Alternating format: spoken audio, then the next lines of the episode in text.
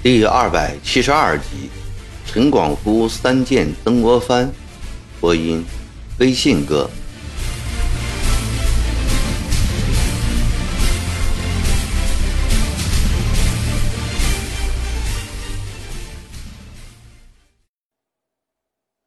曾国藩已觉得累了，于是大家都回到客房。张罗一阵后，林兆说。鸡鸣寺别无长处，只是幽静得好。你们老朋友在这里叙叙旧情，我去关照一下佛事，等会儿再来。林兆轻轻地把门带上，出去了。曾国藩说：“温普在庐山这些年，多蒙道长照看，仙逝后。”又多亏了道长料理后事，我曾是一门感激不尽。曾国荃说：“温普去世的事，那年道长告诉我们，因大哥多病，一直瞒着没有告诉他，直到这次才说出。大哥伤道不已，说务必请道长来江宁聊一聊。”广福的脸色沉重了起来，说道：“六爷盛年辞世，是我有负大人的重托，内心一直为此事羞愧。但好在六爷在黄叶观几年，已将世间人事洞悉，临走时心情坦然，也确实难得。是的，道长说得好。”曾国藩平静地说：“人总归有一死，温普能无恨意而去，也就足堪告慰祖宗了。”广夫说：“六爷坟头上草木旺盛，可预示后世一定发达。”曾国荃说：“正是道长所说的，温普的儿子继寿。”在子侄辈中格外聪明些，将来或许真的有大出息。陈广夫提起曾国华坟头长草的事，立即勾起了曾国藩对二十一年前他来荷叶塘献地时情景的回忆。当年出山，虽不完全出自于广夫那番看相玉璞之类的鼓动。但那番话的确起了重要的作用，增加了取得胜利的信心。而面对温普、元普、真干来说，则有着不可估量的影响。曾国藩又想起了十五年前，他煞费苦心在碧云观等待，以黄老可疑心病的妙语开导自己。这些年来，老庄柔道处世的学问。使他免去了许多烦恼纠葛，保住了表面上的泰玉平安。曾国藩想到了这里，对陈广夫充满了感激。广夫先生，今天是我们的第三次相会，岁月匆匆，不觉过去了二十一年。鄙人有幸能在人生转捩点上两次得到先生的点拨。于迷茫时看到希望，在急流中躲过险滩。说句实在话，若没有先生，就没有鄙人下半生的事业。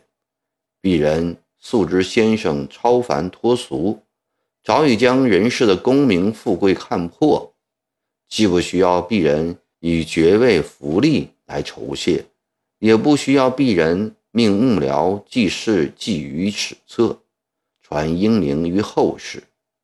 今日将先生从千里之外请来，目的只是为了当面表达鄙人的谢忱。同时，先生之高明，二十余年来一直为鄙人所倾心仰慕。不瞒先生说，鄙人从二十八岁离开家乡以来，三十多年里结交的王公大臣。贤元干吏，英雄豪杰，俊士异才，当以数百上千计之。而真正睿智明达、倜傥潇洒者，却少有几人可比得上先生。鄙人虽小先生十几岁，然因终未得老庄养心之真谛，致使病入膏肓。自知在世之日不多，急欲在死之前能聆听先生对鄙人一生的批评。这些年里，鄙人听奉承的假话多，得批评的真言少。圣人曰：“朝闻道，夕死可矣。”倘若得先生几句真言，鄙人即使明日就死，已无憾矣。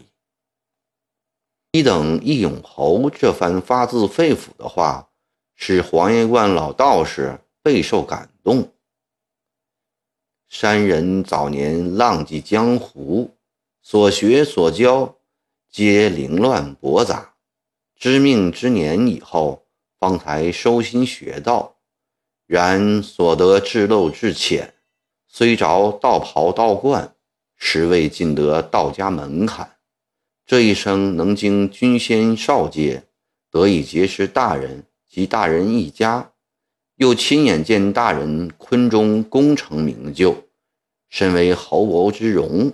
相会灵烟之手，使山人二十一年前的预言没有变成荒谬，真是万幸。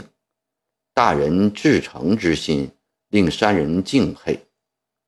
二十余年来，大人一举一动，尽在世人关注之中，山人也在一旁冷眼观看，却有许多话想对大人说说，希未逢其时耳。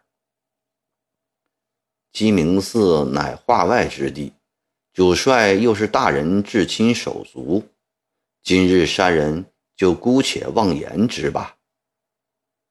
曾国藩说道：“正要听先生告论。”曾国荃也接着说：“先生料事如神，细事入微，什么话都可以直说不妨。”广夫将曾国藩凝视了一眼，然后端起茶碗抿了一口，放下碗说：“大人一生功业非凡，这一面世上称颂的人已经太多了，山人也就不说了。山人要说的是另一面，那就是大人一生给自己。”也给历史留下了一桩大憾事。说明白一点，即大人自己的期望和世人对大人的期望相距甚远。大人自己的期望不可能实现，而世人期望于大人的，大人又不愿意去做，这便是汉室。出人意外，石破天惊。曹氏兄弟都为之愕然。三十年前，大人吟诗：“生事不能作魁高，才量地载归真陶。犹当下同郭于礼，手提两京归天子。”那时，山人已知大人的志向，郭李之业犹是等而下之之事。大人的目标是要像魁和高陶那样教化世人，辅佐皇上风俗淳厚的尧舜之邦，因此灭长毛、镇撵寇、建盖世军功、取五等爵位。尽管这是湘军千百个书生将官的最高愿望，然而却不是大人的集中目的。金陵收复后，大人力剿江南之弊，撵寇平息后，大人首倡洋务之举。山人知道，大人所做的正是当年所理想的真陶地载的魁高之举。曾国藩深深地叹息道：“广夫先生，难得你对我苦心知道的这样深切。”高山流水不足以喻你这个知音啊！大人谬许了。其实大人所做的事，天下能理解者甚多，不独山人一人而已。不然以鄙人自己所见，天下知者甚少。曾国藩想起深夜来访、取走为妻的康福，心里有着无限的委屈感。我看大哥的心曲，真正懂得怕也不多啊。曾国荃附和着说道：“不能这样讲。”广夫正色道：“只能说知之者不少，而知者甚少而已。”这是什么缘故呢？和知之者甚少一句，道中了曾国藩的心病。他为此不知痛苦过多少年。作为一个时刻关心自己的老朋友，作为一个方外人，广福先生一定能深知其中机要。曾国藩越向他虚心求教，这是因为。大人之心甚善，而大人之为不可取。陈广夫将声音稍稍压低。满人的江山已经百孔千疮，腐烂朽败，他失去了建立尧舜之邦的基础。曾国藩发现这几天陡然兴起的金山已经不行了，如同海水落潮似的。正在一寸一寸地向下跌落。曾国藩拾起了一枚干梅子，放在口里慢慢嚼着。这梅子又酸又涩。大人深受皇家恩泽，或许看不出这点，而许多人是看得很清楚的。也或许大人早已看出，但要知其不可而为之。竭尽全力扶起江青的大厦，可是许多人是宁愿看着它倒塌的，这便是知之者不少，何知者少的缘故。广福先生，鄙人倒要请教。曾国藩强打起精神问道：“鄙人又读先贤之书，明白知其不可而为之。”乃圣人所肯定的血性，即使所为不成，亦是值得赞许的。鄙人的这种血性，会不会得到后人的赞许呢？还有，既然这江山已百孔千疮，当年先生为何要劝我莫敌出山，血战长矛，匡复朝廷呢？广夫淡淡的一笑。知其不可而为之，圣人虽肯定过，但并非就是至理名言呐。这种血性也并非就一定会受到后人的赞许。比如终桀纣之君，复暴泰之国，为人臣者虽具血性，已大不可取。至于山人先前劝大人出山。乃与之长矛绝不可成事，且山人亦另有所期待也。另有期待？曾国藩问道：“期待何事？”山人所期待的，也正是许多有识之士所期待于大人的，那就是希望大人借讨伐长毛之机会，锻炼出一支强大的汉家子弟兵。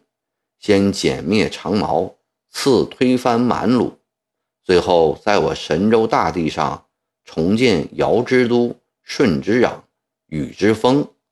正因为如此，咸丰八年，我在碧云观静候大人三个月之久，借治病为由，劝大人行黄老之术，与屈求深，日后好建非常大业。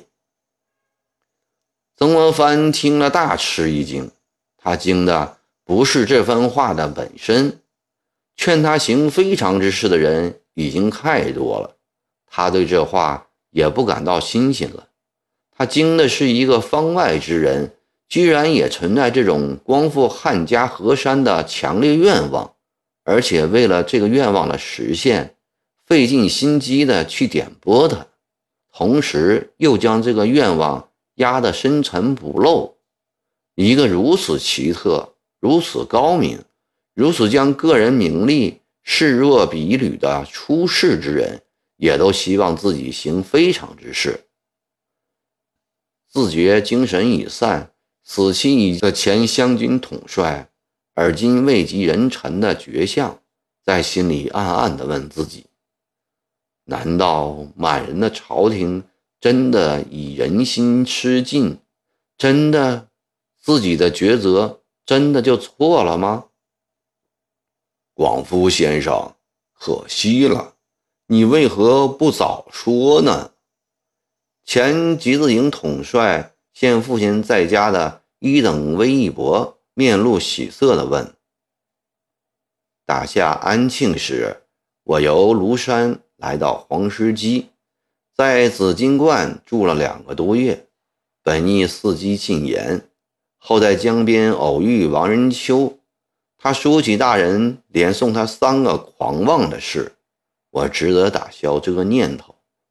打下金陵后，我又去了栖霞山，后来看到湘军几乎被裁尽，大失所望，从此不想再见大人了。广福先生，事情难道真的可为吗？严守自己信仰的理学名臣，不自觉地发出了这个提问：“怎么不可为？”陈广夫坚定地反问道：“汤武革命顺天倡义，三千年来史册赞不绝口。刘邦斩蛇起义，李渊起兵反隋，赵匡胤陈桥兵变，朱元璋驱赶鞑子。”从来都认为是正义的行为，没有人指责他们是叛臣。自从满人入关以来，二百年间，汉人的反抗从未间断过，只因康乾所谓的盛世带给百姓以威力，才苟延至今。然自嘉庆朝以来，满人之腐败日渐明显，到了道光末造。外辱于四夷，内乱于十八省，神人共愤，才有了弘扬之乱。咸丰帝枕于酒色，荒废国事；女主垂帘十年来，举措倒置。普天之下，从南到北，从东到西，百姓莫不翘首盼望我汉家再出英雄，驱除山星，复我神州。大人手握十多万雄兵，本可挟灭长毛之威，一举而克北京。只可惜大人唯于中军敬上之小节，无视惩国救民之大义。更加上大人禀赋拘谨怯弱，终于只为保己身及曾氏一门的安全而裁撤湘军，自减羽翼，失去了大好时机。辜负了亿万百姓的热望，为史册留下一桩永不可挽回的遗憾。曾国藩听了是目瞪口呆，想不到自己奉行了几十年，一生沾沾自喜，以为可以流芳百世的忠君敬上，竟然被这个方外人讥为小节。难道说读书千万卷，竟没有读通吗？曾国藩茫然不解，曾国荃却说：“先生所论实在是高明极了。大人到了今天这个时候，山人我不得不直说了：一家一姓，国家照民，两者相比，孰重孰轻，孰大孰小？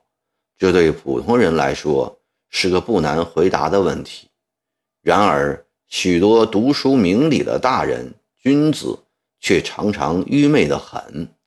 他们之所以在这件事上表现出愚昧，并非实践不多，乃由于私心所充塞也。大人几十年来孜孜苦苦苦读诗书，克己复礼，砥砺品行，身先士卒，统帅湘军，夙夜匪懈，以勤政事。但这一切都被中军敬上所匡限。若在盛世，此诚可以赴机尾而行千里，办历日而照后世。可是大人生不逢时，今者爱新觉罗氏置国家于水火，令赵民遭涂炭，朝廷正可谓日薄西山，气息奄奄，朝不保夕。行将就木，大人欲灭长毛后，儿时满清中兴，岂不是缘木求鱼？又好比南辕北辙。孟子说得好：“民为贵，社稷次之，君为轻。”又说：“君之视臣如土芥，则臣视君如寇仇。吊民伐罪，征讨寇仇。”有何不可？大人要问山人对您一生的批评，批评就在这里。几十年来，一直又于忠于一家一姓之小节，遗忘了拯救国家百姓之大义。千秋史册或许会说大人是爱新觉罗氏的忠臣，但很可能不会认为大人是光照寰宇的伪丈夫。这一段话说的曾国藩似有大梦方觉之感。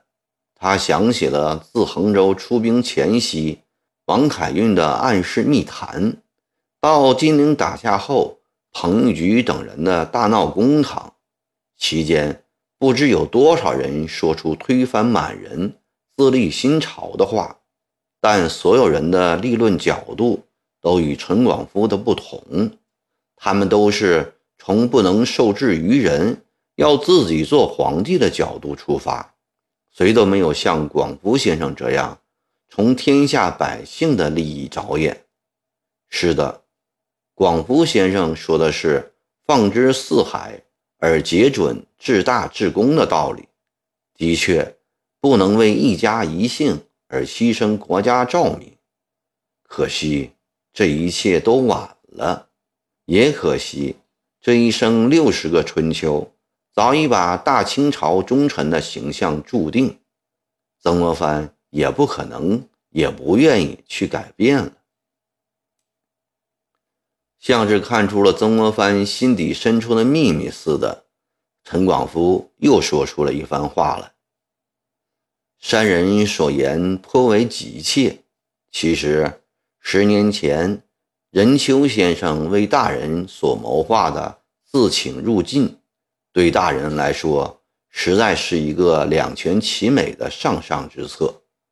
可惜大人未及细究，便已狂妄斥之。不是山人做事后诸葛亮，倘若大人当年少考虑些一己得失，多想些国家长远利益，毅然率师进京，实行兵谏。抬出主治这个尚方宝剑来，谅两宫太后不敢跋扈，速向恭王和大人内外携手，定可将国外置于磐石之上，绝不会出现今日分崩离析之状。虽然依旧是满人坐江山，但百姓至少可过几天安宁日子。对大人来说，既是大清朝的忠臣。又是给百姓带来实惠的救星，日后在史册上的地位定然不低。曾国荃副长笑道：“广福先生，你这些议论，句句都与我的心思暗合，你为何不早一点来江宁呢？”广福叹道：“唉，这都是天数啊。”天数注定我华夏文明之邦要遭受劫难，这劫难大概在几十年内还不会消除。陈广夫正说得兴起，还想直言快语的议论一番，一眼看见曾国藩脸色灰白，额头上虚汗淋淋，头已歪倒在靠椅上，吓得赶忙停了嘴。曾国荃见状，惊呼：“大哥，大哥！”广福过来，按住曾国藩的脉搏，又从包袱里掏出一根两寸多长的银针来，对着中指石轩穴位深扎了一针。一刻钟后，曾国藩慢慢醒了过来。曾国荃说：“广福先生，你托舒云带来的三粒丸子，家兄吃后精神大好了。你是不是还可以给几粒呢？”广福静下心来，给曾国藩探脉，发现脉息微弱，精气已散。知他顶多只有三个月的日子了，于是低沉地说：“药丸制造不易，需采春之花、夏之叶、秋之实、冬之根，至少历一整年方可成功。上司所送的三粒，乃集五年之功而成的，用的花叶、实根都是最好的。明年此时。”山人再送三粒来，只是效果没有这次的好。这时，灵照法师进门，兴冲冲地拿着一卷发黄变黑的素绢来，对曾国藩说：“大人，历代主持都说这是当年道衍法师在寒寺的亲笔题词，请大人帮贫僧鉴定下。”说着。抖开了素绢，曾国藩睁开乏神的眼睛看时，只见上面写着：“我太祖洪武皇帝在沙门中立定，惩民水火之志，千辛万苦而后驱除鞑子，复我汉唐旧邦，持佛门之光彩，僧尼之荣耀。”曾国藩似乎觉得林兆是在借道演的名义来谴责他，心里一时痛苦万状，头一晕，又昏迷过去了。